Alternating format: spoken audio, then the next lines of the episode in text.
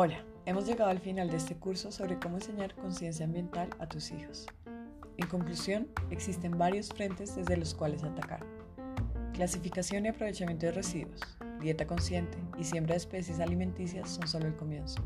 Si una vez al mes vas con tu hijo a sembrar un árbol nativo, estarán ayudando enormemente a la restauración ecológica de los hábitats locales y tus hijos, al ver el progreso de los árboles sembrados, comenzarán a profundizar en su conciencia ambiental. Si cada familia hace esto a escala global y local, podemos empezar a ver el cambio en esta misma generación. Por último, te aconsejamos hacer salidas a parques naturales, donde se pueda observar la fauna y la flora en su estado natural. Así tu hijo cultivará un respeto por la naturaleza y surgirá tal vez el instinto natural de protegerla.